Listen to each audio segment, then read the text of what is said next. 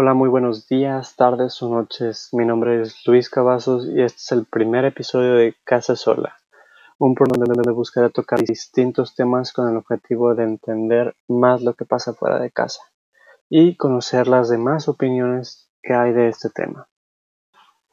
El día de hoy me gustaría platicar de cómo nos impactan las redes sociales en nuestra salud emocional y psicológica. Desafortunadamente, hemos escuchado bastantes casos en donde las redes sociales orillan a una persona a cometer el suicidio. Sabemos que puede ser por acoso, puede ser por la tristeza de compararse con algo más grande que, que uno o simplemente son un refugio. A lo largo de este programa hablaré un poco más específico de estos puntos y pues bueno, no está de más comentar que de manera personal yo confío que, que existen otras alternativas para que una persona evite tomar este acto, cosa que me gustaría platicar más adelante. A ver, no es sorpresa para nadie.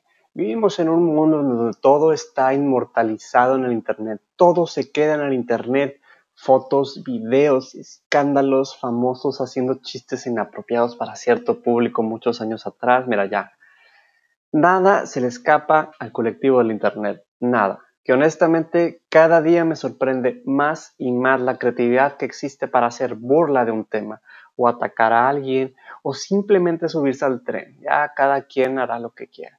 Como digo, vivimos en un mundo tan globalizado que sabemos todo de todos, para bien o para mal. Eso queda a perspectiva de cada quien.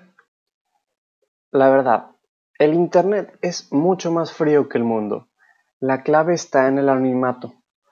El problema es cuando uno como adolescente no está en el, La verdad, el Internet es mucho más frío que el mundo y la clave está en el anonimato.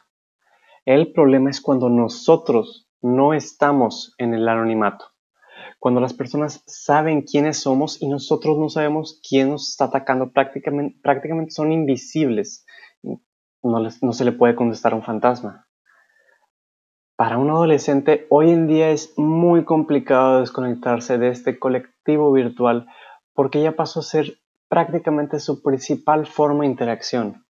Quizás personas arriba de 30, 35 años, inclusive 25 años para adelante, pensarán que esto es una tontería. Pero este punto está demasiado comprobado que son miles de casos de acoso que terminan mal. ¿A qué me refiero? Imaginemos cuando estábamos en la secundaria en los 90, en los 2000. Quizás eras la persona popular o el chico promedio o el, o el tonto del salón, da igual. Todos tienen su autoestima como una montaña rusa porque sí, hasta los populares tienen bastantes inseguridades. Tú tienes tu círculo social primario, es decir, tus amigos con los que compartes intereses. Juegas, ríes, lo que sea, va. Imagina que de repente alguien empiece un rumor muy fuerte de ti. Un rumor que es lo bastante fuerte para quitarte el sueño por semanas. ¿Qué hacías? Tenías tres opciones. Opción número uno, Buscar ayuda. Si tu secundaria contaba con una red de apoyo lo suficientemente sólida para que confiaras en ella, pues acudías a la escuela y el problema se mitigaba de una u otra forma. Tú seguías con tu vida fuera de la escuela como si nada. Bien. Opción número 2. Evitar a tus agresores de todas las formas posibles y dejar que pase el tiempo porque pues eventualmente perderías contacto con tus agresores. Entrarías a una preparatoria diferente, una universidad diferente y el problema se acaba. Y está la opción 3, que es ignorarlo porque tú tienes amigos lo bastante leales para apoyarte en esta situación tan difícil y porque te educaron de una manera que creaste un carácter. Es decir, mira, te importa un carajo. Spoiler alert, esto casi no pasaba o casi no pasa porque los adolescentes tienen bastantes inseguridades, tanto físicas como psicológicas. Sí, todos pasamos por ahí. Bueno, ahora pongamos el mismo ejemplo pero en la actualidad. Opción 1 y 2 suenan muy buenas opciones. Si no fuese por el detalle de que ya no serán solamente tus agresores del salón, serán los de toda tu secundaria y si tienes muy mala suerte, otras secundarias. El rumor se habrá esparcido tan rápido en redes sociales que ya tendrás memes con tu cara, fotos que fueron tomadas a tus espaldas, grupos de Facebook en donde la única razón de existir es burlarse de ti y hacerte menos. Pero dirás, Luis, espera, espera, está la tercera opción, no seas una persona tan pesimista. Y yo te diré, sí, está la tercera opción, tienes razón. Esta tiene dos requerimientos fundamentales. El primero es tener amigos leales, es decir, tu, tu primer red de apoyo. El segundo es tener un carácter sólido, mm, en otras palabras, que te importe un carajo lo que digan los demás. Si no tienes verdaderos amigos o no tienes amigos con los cuales refugiarte, pero tienes un buen carácter, probablemente la llevarás bien un tiempo, hasta que te des cuenta de que somos seres sociales y necesitamos relacionarnos con los demás para hacer tareas en equipo, buscar pareja o simplemente convivir, jugar, lo que sea. Por el otro lado, si tienes buenos amigos pero no tienes un buen carácter, poco a poco te sentirás diferente a ellos por la situación por la que estás pasando y terminarás aislándote. A todo esto, los adolescentes de hoy en día están vulnerables a la situación de no poder escapar de las personas que buscaban hacerles daños. Antes era más fácil escapar de las personas que te estaban haciendo daños. Únicamente te regresabas a, tu casa y listo, el problema se había acabado ya lo que seguía en la vida. Pero ahora la gente busca agarrar tu, autoestima y aplastarla tan fuerte que no encuentras otra solución que, que quitarse la vida. O hay soluciones más creativas en las cuales a todo esto, los adolescentes de hoy en día son un sector vulnerable en la situación de no poder escapar de las personas que buscan hacerles daño.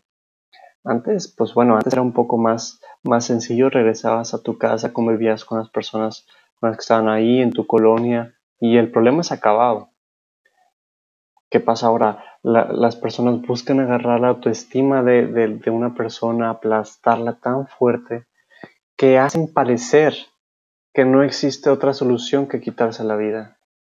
A todo esto, los adolescentes de hoy en día son vulnerables a la situación de no poder escapar de las personas que buscan hacerles daño. No pueden escapar. Antes se tenía un poco más de privacidad, ahora no tanto. ¿Y qué hacen los agresores ahora? Buscan agarrar la autoestima de los demás, la autoestima de las personas que son más vulnerables y aplastarlas tan fuerte que orillan a las víctimas a creer que no existe otra solución que quitarse la vida. Y aquí hago una pausa para preguntar, ¿de quién es la culpa? ¿Hay factores que pesan más que otros? ¿A dónde nos dirigimos con la globalización en las redes sociales con respecto a los adolescentes? ¿Qué podemos hacer que no se ha hecho para concienciar a los adolescentes del gran poder que tienen sus palabras sobre los demás? Ahora bien, dejando a un lado el tema del acoso, quisiera hablar de la idealización. Todos queremos ser nuestro mejor yo. Y no, no hablo de Freud, sino de quién queremos ser. Antes se sabía que tener un grado universitario te ayudaba a ser una persona exitosa. Es más, si decías que alguien se había graduado de la universidad, lo veías como una persona superior y exitosa. ¿Y ahora? Pregúntale a un adolescente a quién admira y te dirá que a su rapero favorito, a su youtuber favorita o algún influencer en las redes sociales. ¿Y por qué?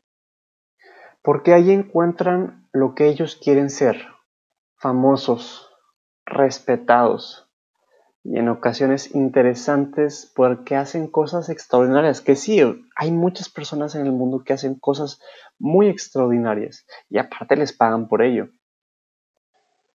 Es la era de querer todo al momento y desconocer el esfuerzo que se realizó para llegar a ser lo que son sus ídolos. Eso es un hecho.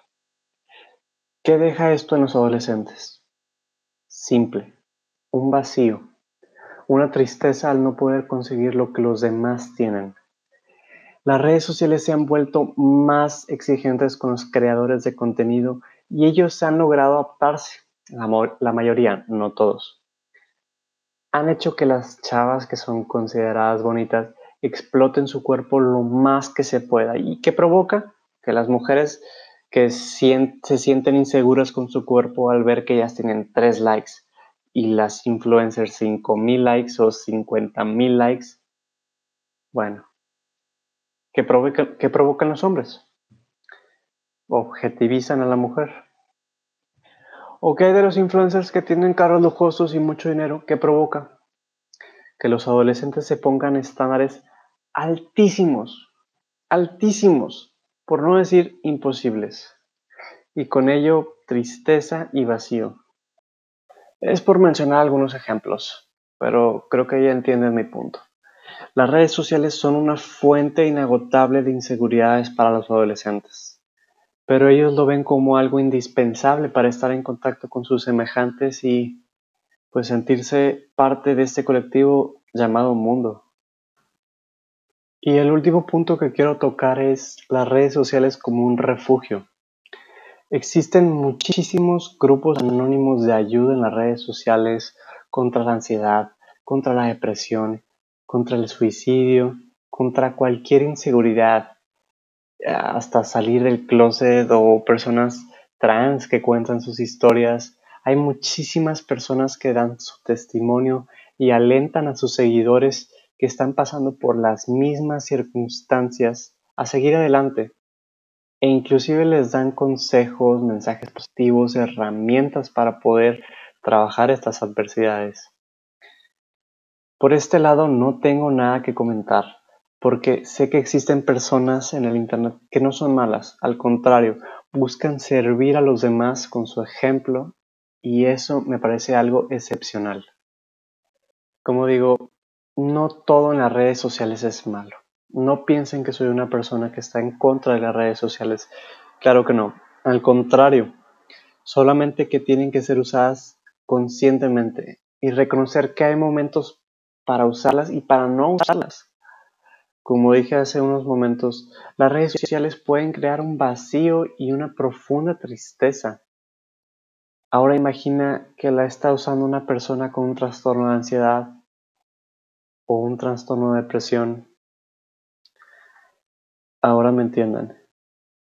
Pero ustedes tienen la última palabra. ¿Qué piensan acerca de este tema? Me gustaría que lo pusieran en los comentarios y si hay algún tema en específico que les gustaría que hablase, también pongan en los comentarios. Nos vemos.